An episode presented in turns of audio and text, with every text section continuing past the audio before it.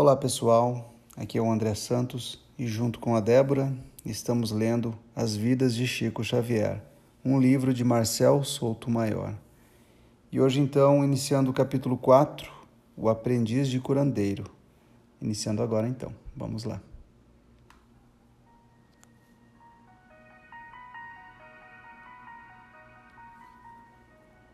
A maioria dos visitantes saía do Rio de Janeiro e de São Paulo, atraída pelo porta-voz dos poetas mortos, e voltava para casa impressionada com as consultas médicas do Dr. Bezerra. Bastava escrever o nome e o endereço numa ficha para receber, no fim da noite, receitas sempre homeopáticas assinadas pelo espírito do médico. Ninguém precisava revelar a doença para ter acesso ao diagnóstico escrito por Chico Xavier. Muitos, impressionados com os poderes do protegido de Emmanuel, chegavam a oferecer dinheiro ao rapaz pobre como prova de gratidão. E ele recusava. Ajude o primeiro necessitado que encontrar. Recomendações dele. Outros lhe entregavam presentes. Chico se livrava deles com pressa e discrição. Numa noite, ganhou um relógio de ouro suíço. Na tarde seguinte, visitou uma doente, Glória Macedo. Pobre, ela costumava sempre perder a hora de tomar os remédios receitados pelo Dr. Bezerra por falta de relógio.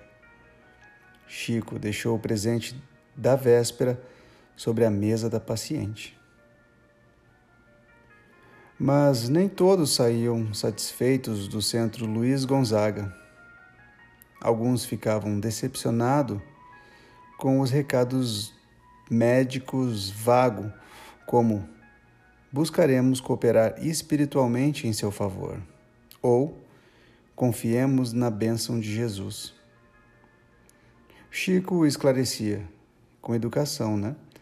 não fazia milagres, dizia ele, não fazia milagres.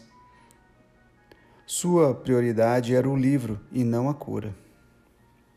Às vezes, Chico decepcionava como doutor e repetia sempre: todo médium é falível.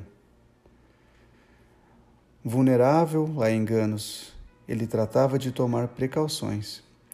Nunca receitava antibióticos e, diante de casos mais graves, aconselhava tratamento médico. Ninguém poderia acusá-lo do exercício ilegal de medicina. Algumas das próprias falas clínico-espirituais ele justificava como decisões estratégicas dos benfeitores espirituais. Os equívocos serviram para combater sua vaidade e mostrar seus limites. E, bem ou mal, Chico Xavier atiçava a curiosidade e colocava Pedro Leopoldo no mapa. João Cândido Xavier começou a gostar daquela confusão.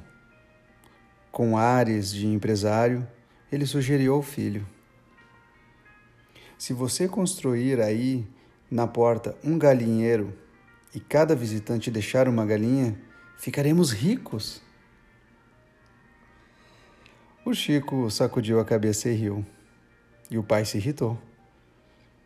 Ora, Chico, os espíritos que te orientam são tão atrasados, mas tão atrasados que, em vez de escreverem Manuel, escrevem Emmanuel.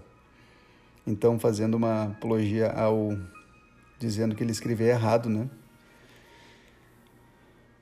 O rapaz repetiu a velha história. Nunca poderia ganhar dinheiro com a sua mediunidade e ouviu o desabafo paterno. Eles mandam em você. Eles mandam você não cobrar nada de ninguém, porque não pago leite e não tenho que comer carne. Pode ficar certo, meu filho. Quando eu morrer, vou ser seu guia. João Cândido só, fal só faltava bocejar quando o filho abria o Evangelho segundo o Espiritismo e lia a recomendação de Jesus. Dai graça o que de graça recebestes. A bênção da mediunidade parecia maldição. O pai ficava impressionado. Chico trabalhava tanto para os outros, a troco de quê? A recompensa não vinha. O aprendiz de curandeiro, nessa época, o rapaz enfrentava dificuldades sérias no armazém de José Felizardo. O patrão tinha sofrido uma trombose cerebral e o salário estava cada vez, cada dia mais minguado. Chico teve que recorrer a um bico na Inspetoria Regional do Serviço de Fomento da Produção Animal na Fazenda Modelo. Nas horas vagas, trabalhava de graça para o doente e fazia companhia a ele. Em 1935, Felizardo não teve dinheiro para pagar os impostos do segundo semestre e o armazém faliu e o seu caixeiro entrou para o quadro de funcionários da inspetoria como escrevente datilógrafo. Em vez de servir cachaça, ele escrevia relatórios sobre os bois, cavalos e jumentos puro sangue criados na fazenda do governo e emprestados para produção a fazendeiros cadastrados no Ministério da Agricultura. Em pouco tempo, seria um especialista em gado zebu. No escritório, ele encontrou outro guia, este de carne e osso, disposto a domar com boas chibatadas seus instintos de besta espírita. O administrador da fazenda, o engenheiro agrônomo Rômulo Joviano, mantinha o rapaz no cabresto. Espírita de carteirinha, ele não só acompanhava de perto os relatórios do empregado, como também supervisionava seus textos do além e acompanhava as sessões do Centro Luiz Gonzaga do que se tornaria presidente. Só era distraído mesmo. Só era distraído mesmo para promoções, aumentos e folgas. Chico já estava às voltas com memorandos bovinos quando chegou às livrarias a segunda edição do Parnaso de Além Túmulo, em 1935. O volume, quase três vezes maior do que a primeira edição, era festejado no prefácio pelo vice-presidente da Federação Espírita Brasileira, Manuel Quintão, responsável pela primeira versão do livro. O filósofo espírita festejava as novas aquisições, Olavo Bilac, por exemplo, e transformava em estandarte o texto escrito por Humberto de Campos, espírito no artigo, intitulado De Pé os Mortos, o escritor reafirmava a autenticidade dos poemas ditados pelos espíritos ao matuto de Pedro Leopoldo, que então já estava entusiasmado. O crítico João Ribeiro disse que o médium não traiu nenhum dos poetas. Ora, está concisa, esta concisa sentença de J. Ribeiro vale por todos os estuli, estutilóquios e paparrotadas que andas que a crítica de Papo Amarelo improvisou a propósito de quando se afaste do seu clássico palmo de nariz.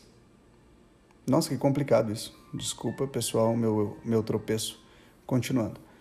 O texto era um panfleto. A nova edição saiu com um único e discreto reparo. O perfil de Guerra Junqueiro, escrito pelo indignado Quintão em 1932, em introdução aos versos atribuídos ao poeta, mudou de tom.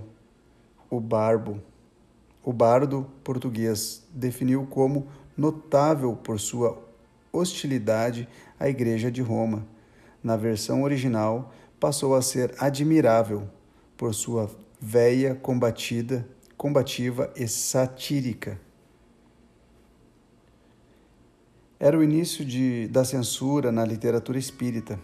Era também uma alteração adequada a quem, como Chico, passaria a vida repetindo: Não vim para brigar com ninguém, não vim para dividir. Mas, dividida, o romancista mineiro João Domas Filho, por exemplo, se irritaria com os poemas assinados por Olavo Bilac na nova edição do, do Parnaso. Ele, que nunca escreveu um verso imperfeito, nem em sua pior fase, depois de morto, ditou ao médium sonetos inteiros abaixo do medíocre. O ferino Osório Borba, autor de A Comédia Literária, decidiu assistir a uma sessão no Centro Luiz Gonzaga. Sem se identificar, viu Chico espalhar versos pelas páginas em branco em velocidade surpreendente, mas não se convenceu. Após o espetáculo, ele conversou com o autor do Parnaso e foi honesto. Duvidava da possibilidade de os espíritos se manifestarem com a sua ajuda, mas acreditava na sua honestidade. Chico seria apenas uma vítima inconsciente de fenômenos ainda pouco estudados. Os poemas e poetas recém-chegados à nova edição do Parnaso geraram boatos mirabolantes. Os católicos mais emper, opa, os católicos mais empedernidos chegaram a acusar a Federação Espírita Brasileira de manter uma comissão de escritores encarregada de inventar todos aqueles versos em sigilo absoluto. A causa era nobre, convencer os incrédulos da existência de espíritos. Chico Xavier desempenharia o papel do ignorante sem tempo nem cultura para escrever os poemas, mas capaz de ser porta-voz dos mortos em troca de dinheiro e em nome da divulgação do Espiritismo. Então, pessoal, eu vou ficando por aqui. Esse áudio ficou um pouquinho mais longo, mas eu não quis cortar o fio da meada. E peço desculpas aí pelos tropeços que eu tive aqui nessa leitura, que foi um pouquinho mais complicada, né? Mas é isso aí. Eu espero que vocês tenham entendido e gostado da minha leitura do dia de hoje. O meu muito obrigado e até o nosso próximo encontro.